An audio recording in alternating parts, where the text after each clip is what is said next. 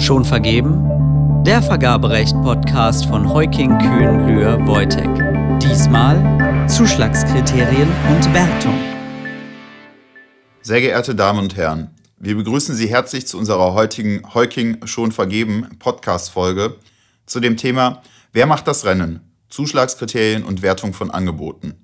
Wir, das sind mein Kollege Max Richter, hallo zusammen. Und ich, Reinhard Böhle. Die heutigen Themen Zuschlagskriterien und Wertung von Angeboten sind vergaberechtlich eine spannende Sache, die immer wieder Gegenstand gerichtlicher Auseinandersetzungen sind. Das wissen wir aus der Praxis am besten. Daher kann diesen Themen bei der Konzipierung von Vergabeverfahren auch nicht genug Aufmerksamkeit geschenkt werden. Nicht wahr, Reinhard? Absolut. Öffentliche Auftraggeber müssen sich im Vorhinein genau überlegen, was und wie sie Angebote werten. Andernfalls drohen ihnen Nachprüfungsverfahren. Genau. Deshalb möchten wir Ihnen heute einen kleinen Leitfaden geben, wie Sie in der Entscheidungsfindung zu diesen Themen am besten vorgehen. Zur ersten Orientierung hilft hier, wie eigentlich immer, das können wir Ihnen immer wieder nur mitgeben, ein Blick ins Gesetz. In 127 Absatz 1 Satz 1 GWB finden wir zunächst den vergaberechtlichen Grundsatz zur Wertung der Angebote. Dieser lautet, ich zitiere, der Zuschlag wird auf das wirtschaftlichste Angebot erteilt. Das ist kurz, bündig und einleuchtend. Ein Satz weiter verrät uns 127 Absatz 1 Satz 2 GWB, auf welcher Grundlage die Wertung der Angebote zu erfolgen hat. Dieser lautet Grundlage dafür ist eine Bewertung des öffentlichen Auftraggebers, ob und inwieweit das Angebot die vorgegebenen Zuschlagskriterien erfüllt. Und genau darum geht's. Die Auswahl des wirtschaftlichsten Angebots durch den Auftraggeber auf Grundlage von festen Zuschlagskriterien. Und auch hierzu enthält 127 weitere Vorgaben. Nicht wahr, Reinhard? Genau. Paragraph 127 GWB erhält uns so dann, dass sich das wirtschaftlichste Angebot nach dem besten Preis-Leistungs-Verhältnis bestimmt, zu dessen Ermittlung neben dem Preis oder den Kosten auch qualitative, umweltbezogene oder soziale Aspekte berücksichtigt werden können. Aber Paragraph 127 GWB konkretisiert noch weiter, wie der Auftraggeber Zuschlagskriterien festlegen muss. Ja, richtig. Nach 127 Absatz 2 GWB müssen Auftraggeber bei der Ermittlung des wirtschaftlichsten Angebots verbindliche Vorschriften zur Preisgestaltung beachten. Hier stellt sich Ihnen natürlich prompt die Frage, was hierunter zu verstehen ist. Reinhard? Da gibt es einige, die hier heute nicht Thema sein sollten. Aber als Beispiel fallen mir hierzu gleich die Vorschriften über die Preisbindung von Schulbüchern ein. Gut, aber bevor wir hier weitergehen, Viele Auftraggeber treten an uns immer wieder mit der Frage heran, ob eine reine Preiswertung zulässig ist. Insoweit können wir Sie hier beruhigen. Ja, eine reine Preiswertung ist vergaberechtlich zulässig. Dies allerdings nur unter der Voraussetzung, dass andere Kriterien nicht geeignet oder erforderlich sind, um die zu erwartenden Angebote miteinander vergleichen zu können. Jetzt fragen Sie sich natürlich, wann ist das der Fall? Reinhard, magst du uns hier vielleicht ein Beispiel geben? Gern. Andere Kriterien als der Preis sind zur Vergleichbarkeit der Angebote regelmäßig und problemfrei bei der Beschaffung von Standardprodukten nicht erforderlich. Hier dürfen öffentliche Auftraggeber also in aller Regel den Preis als alleiniges Wertungskriterium vorgeben. Zudem sind andere Kriterien als der Preis zur Vergleichbarkeit der Angebote auch dann nicht erforderlich, wenn der Auftraggeber Mindestanforderungen an die zu beschaffenden Produkte so definieren kann, dass ein Übererfüllen für die Qualität der Leistung keinen Mehrwert für den Auftraggeber bietet. Aber was heißt das denn nun für den öffentlichen Auftraggeber? Ein allgemeingültiger Satz lässt sich hier natürlich nicht bilden. Wie immer im Recht kommt es ganz oft drauf an, nämlich auf den konkreten Einzelfall. Als grobe Richtschnur dürfen Sie sich hier aber Folgendes merken. Immer dann, wenn die Leistungsinhalte von Angeboten voneinander abweichen, scheidet ein reiner Preiswettbewerb aus. Daher scheidet beispielsweise bei sogenannten funktionellen Ausschreibungen eine reine Preiswertung immer aus. Dies betrifft Ausschreibungen, in denen der Auftragsgegenstand qualitativ nicht abschließend beschrieben ist, etwa weil innovative Lösungen Bestandteil der Beschaffung sind. Völlig richtig. Gehen wir in unserem Thema von heute einen Schritt weiter. Welche Zuschlagskriterien dürfen öffentliche Auftraggeber denn festlegen und wie und wo müssen sie diese bekannt machen? Auch hier hilft wie immer ein Blick ins Gesetz. In Absatz 3 von 127 GWB ist bestimmt, dass die Zuschlagskriterien mit dem Auftraggegenstand in Verbindung stehen müssen. Das bedeutet, dass nur solche Zuschlagskriterien in Betracht kommen, die dem Auftraggeber dazu dienen, das wirtschaftlich günstigste Angebot zu ermitteln. Verboten sind mithin sachfremde Zuschlagskriterien. Der Auftraggeber muss darüber hinaus die Zuschlagskriterien so gewichten, dass sie dem Zweck des Auftrags entsprechen. Okay, der Preis bzw. monetäre Zuschlagskriterien sind dann klar.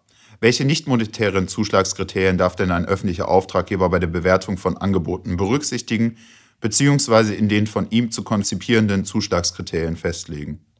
Hier kommen wir ins Detail. Wichtig ist zunächst zu wissen, dass sich bei den in 127 Absatz 1 Satz 4 GWB genannten qualitativen, umweltbezogenen und sozialen Aspekten um eine nicht abschließende Aufzählung handelt. Im untergesetzlichen Vergaberecht, beispielsweise nach 58 Absatz 2 VGV, findet sich ein weiterer beispielhafter, ebenfalls nicht abschließender Katalog von nicht monetären Zuschlagskriterien.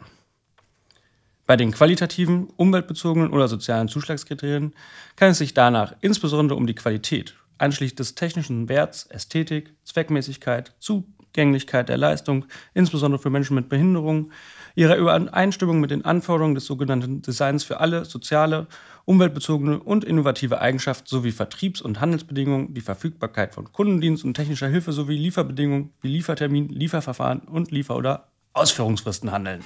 Und was ist mit der Qualität des eingesetzten Personals?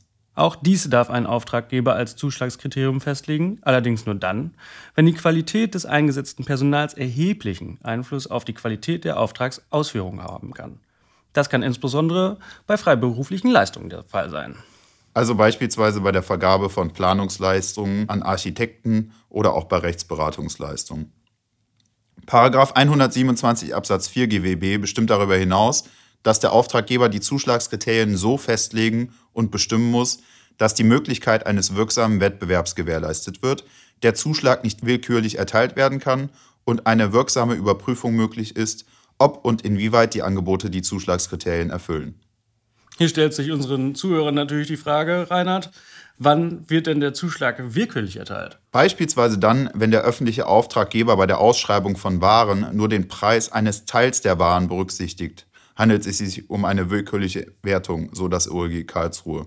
Okay, das ist verständlich. Und wie grenzen unsere Zuhörer Eignungs- und Zuschlagskriterien voneinander ab?